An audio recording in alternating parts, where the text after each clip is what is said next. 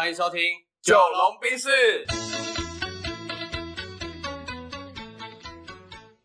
我是九零后我是。阿龙。那这一集要来选什么料呢？这集我想要聊一下自卑感这件事情。嗯哼，对，然后或许以前很多人小时候都会有霸凌过的经验啊，然后甚至会因为一些事情感到自卑。但但其实我不知道你们有没有听说过这样的讲法，自卑感它其实对我们人类来说是一个非常重要的功能。驱动力吗？驱动力，嗯没错。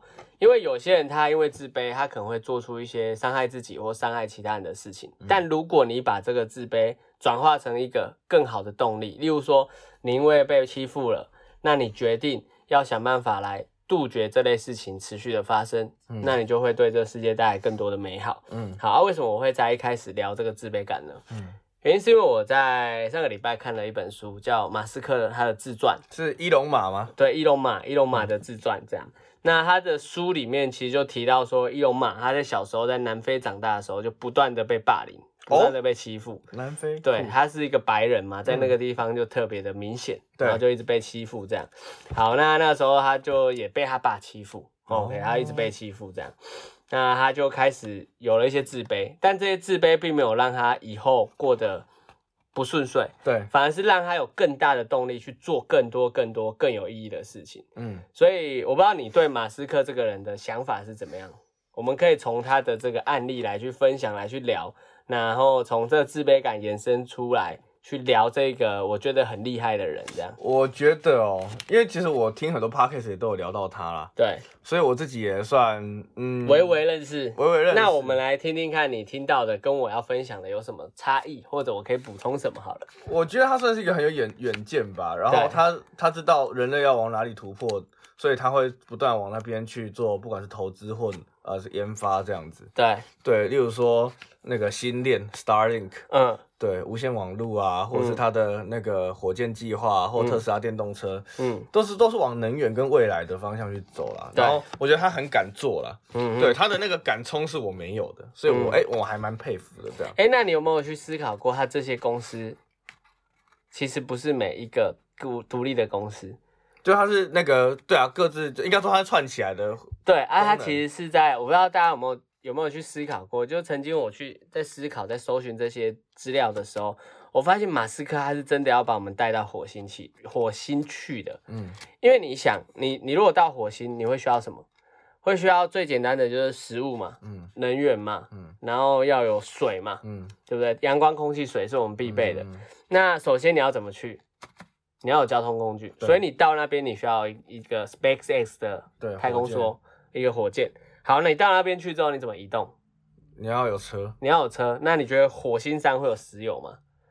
好，可能没有啊。如果有的话，你还要搬整个钻油机那个那么大的东西去，你钻不了，嗯所以它必须要有太阳能。对，然后太阳能它就有一个驱动电 Solar City，就是那个太阳城的嗯能源公司。好，所以要有能源，能源公司出来了，对还有这些，有能源出来之后，是不是就要有太阳能的车？对，因为你没办法加呃石油嘛，没有石油。好，那所以那个特斯拉就出来了。对，好，特斯拉出来之后，你就接着去想象后面还有它多少的公司。实际上呢，你们会觉得马斯克做了很多很多不一样的事情，但他背后的目的跟本质就那一个，嗯他的愿景就那一个。所以你们就去串联，自己默默的去思考，去串出他这一所公司，嗯你就会发现他真的是这把是来真的啊、嗯他真的是要把你搬到火星去。对，他所有东西都是要搬到火星的真的。很帅，所以我觉得他是一个呃蛮蛮酷的人呐、对啊，然后呃为什么会从自卑感拉到这个伊隆马这边？因为我觉得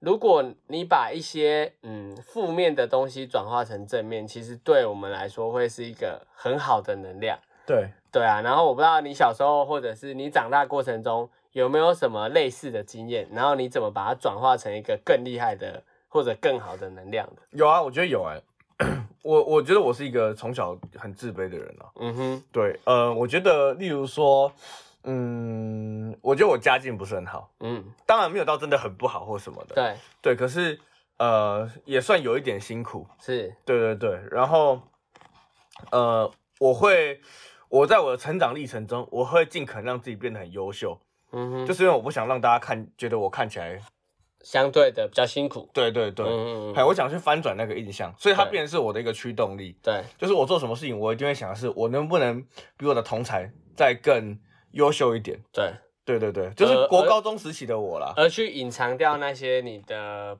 不顺遂，对或者不愉快这样。哎，对对对，嗯对啊啊，我我我确实也因为这样子，我觉得在国高中时期，我得到某些的不错的呃印象回回馈回馈回馈，因为我很努力。嗯哼，对对对，嗨，对啊，所以我觉得我如果你要问自卑感的话，我觉得我是非常有的。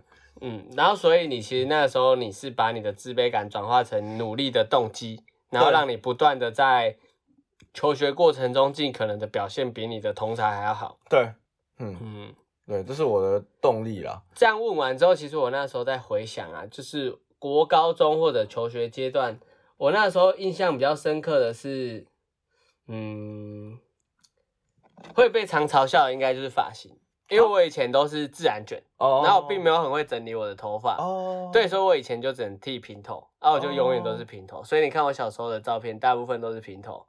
然后呢，我做了一件很白烂的事情，对，到高中之后没有发镜了嘛，我就开始留头发留很长。嗯。然后如果你看过我高中的照片，有认识我的人应该都知道我的头变很大一个，很爆炸。是哦，对，哎然后就开始，我就高中开始整理，我就开始因为没有发镜了嘛，嗯。然后小时候都只能留平头，嗯。所以我就反过来把这自卑用在好，我要开始用我的头发了。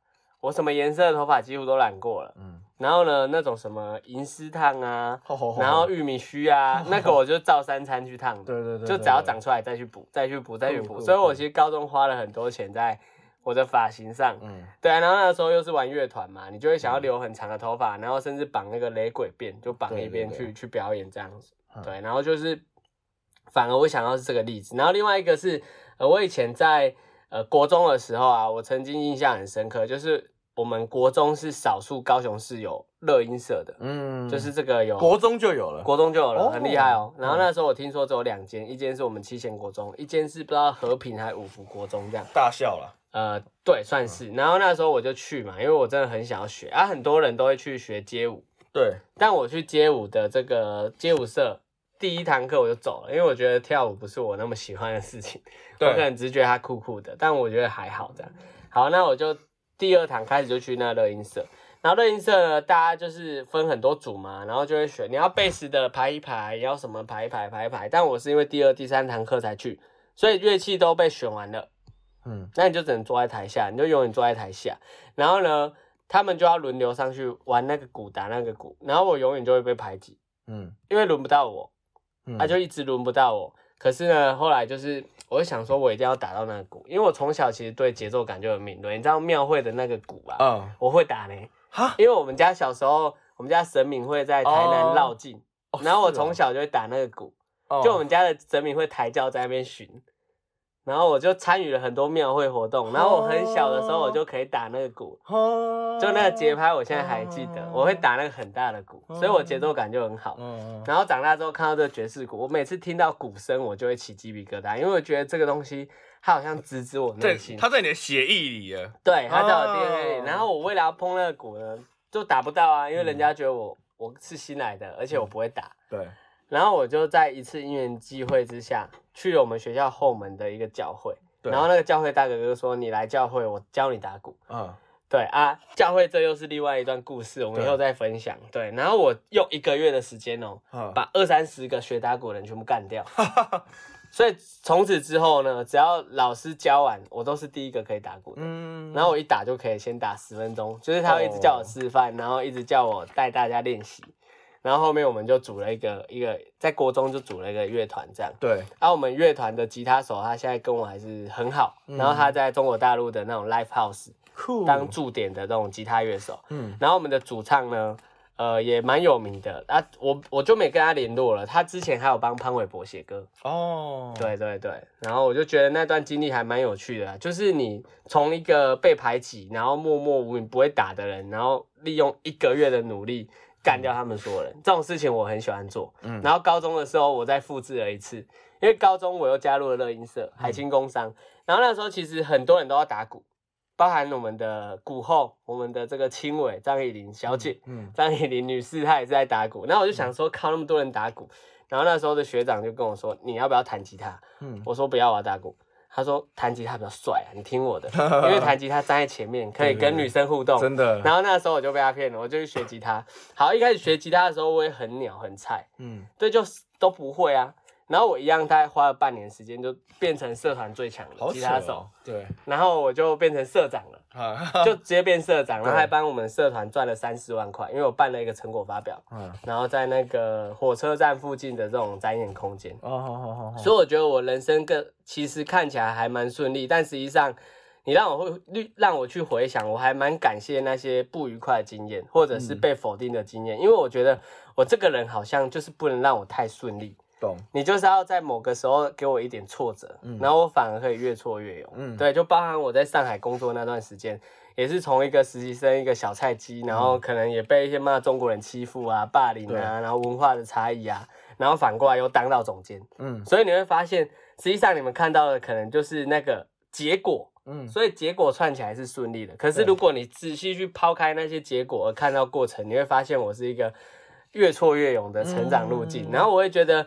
确实，当你受到欺负，然后被霸凌的时候，当然这些事情不是我们所乐见，也不是我们所鼓励的。可是，确实你碰到这些事情的那个念头、那个当下，你如何去转化这些负面的能量，对你来说会是非常影响的，然后也会很有意义的。对啊，对啊。其实我我觉得啦，就是如果真的自卑哈，就是不要，当然我觉得也不是说不要陷在那个里面，嗯，而是你要理解为什么你会这么 care。对。我觉得要一直问这个问题哦，就是你在意的到底是什么？对，就是你到底在意的是，嗯，别人怎么看你，还是你在意的是你被戳到痛处，而且你无法改变？对，还是什么？就是我觉得自卑都没关系。对，那反过来你要去直指内心，你自卑的这对，你要面对那一件事情到底是什么？对对，然后然后第二个问题是，它真的有这么重要吗？嗯，对。比如说人家笑我自然卷，对啊，但我现在最爽的就是我整理头发超快。对我根本不用烫头发。对，你知道，像小时候啊，我我很 care 我的身高，嗯，因为我国小国中的时候大概都是前一两高，嗯，啊前一两高的，嗯，啊国中之后就停滞了。哦，就是你小时候都是很高，排队最后面的啊，啊奇怪，越长越大开始往前排，被追上了。对对，开始往前排。嗯，然后我其实以前对我身高有点自卑，然后我我我我的身高是一七零，哎，你可以拉近看看。我不知道还来不来，应该来不及，因为我本来也大概是一七零左右，然后我大学的时候呢，被我们学校演艺系的那几个臭女生，嗯然后就几个人一起给我开我的腿，然后给我拉筋，一拉就啪啪啪好几声之后，我就又长了三公分。我靠！哦，我试试看，我试试看。所以我现在一七三，号称一七五。OK，好啊，因为我我我我高中的时候大概一六七一六八，嗯，然后那时候交一个女朋友一七三。哇，那有差距哦。对对对对对，然后呃，确实呃，以前会对身高有点自卑，但是我高中补习班老师讲一句话，瞬间哦，拜托化解我心里这个纠结十几年的那个纠结哦。他说：“来，各位男同学，我要跟你们讲哈，跟老师一样，我然后老师英文老师才一六五，哦，不高，哎，补教老师。他说：哎，跟老师一样没关系，但我跟你们讲，矮是一种幸福，因为第一个呢。”越矮的人赚的越多钱，你看我现在这样。嗯。第二个，越矮的人坐跑跑车越不舒，越越舒服。嗯。哎，你越不会觉得哦很憋屈。对啊，像老师现在开跑车哦，觉得 轻轻松松的。哎，所以哦，我瞬间哦，对，那个长得矮的，嗯，会赚比较多钱。好好，那我不要搞。哎，瞬间被他那个，就是我。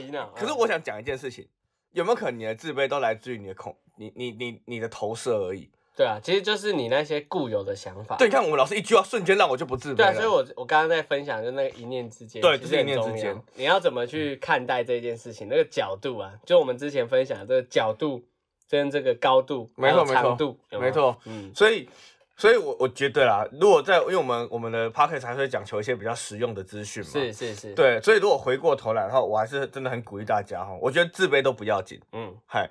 面对自己的内心，然后问自己重不重要。嗯，如果重要的话，那你就要想的是怎么改变。好，不重要的话，你要想的是怎么把它化成动力。嗯哼，对我觉得就这样而已。嗨，所以自卑都不可怕，也不可耻。嗨，然后多多去跟自己的内心对话，那个是很痛快的一件事情。嗯哼，嗯哼，嗨嗨嗨，对啊。然后如果你你可能现在正在不愉快，然后搞自卑，甚至你被霸凌的话，你可以想办法去找到一个宣泄的窗口。嗯，然后或许你如果想要找人家聊聊，你也可以来我们这边，然后跟我们保持联系。然后我们也很愿意帮你这样。对对对，我我觉得最怕的就是你自卑，但是你要装的自己很有自信。对这是我们前几集讲到的是 more dick energy，对你就是明明就是呃很自卑，但是你要去那边装，装的自己很秋这样子。，对，但其实这样会招来的反效果。大家都看得出来哦，大家都可以看破手脚的，你不要以为大家看不出来。对啊，这样其实会更出洋相。对哦，对你这个出洋相，我就觉得讲的非常的精准。对，就是那种没钱装有钱的，对然后没实力装有实力的，没经验装有经验的。对对对对好，对那当大家相信你之后，那你就死定了。没错而且最怕的不是大家相信你，最怕的是人家不相信你，可是装作相信你的样子。因为你这个关系就破坏了。对，然后故意弄一个舞台让你上去摔，对那你就会出包了。对，所以我觉得自卑 OK，不要不要假装自信，不要被破给破，然后去自面对自己。嗯对这一集的重点就是这样而已。，对，然后大家好好的活出自我，嘿，对，然后找到一个可以宣泄的出口。成为下一个伊隆马啦。对，成为下一个伊隆马，因为我们这个世界上确实就是需要更多的伊隆马出现开，创者出现。对，人类才会越来越好所以我那时候都在想说，如果贾博士晚几年死的话，哇，那我们人类的进步会更快啊！你想，伊隆马跟这个贾博士两个一竞争起来，能量很强。哦，那能量很强的。对现在只有伊隆马在独秀，因为我还没想到有哪一个可以跟伊隆马一起玩这个游戏。你像前阵子那个维珍的老板，对他也是在发那个太空梭上去嘛，嗯可是现在他们股价五年来跌了九成，哦因为他没钱了，烧完了，哦，对吧？因为太空梭很贵啊，对所以我觉得大家好好的思考一下，把你的自卑幻化成你的动力。对然后做出一些对自己会更有意义、更有价值的事情。嗯，嗯，好，那我们这一集差不多聊到这边。好。好，那拜拜哦，拜拜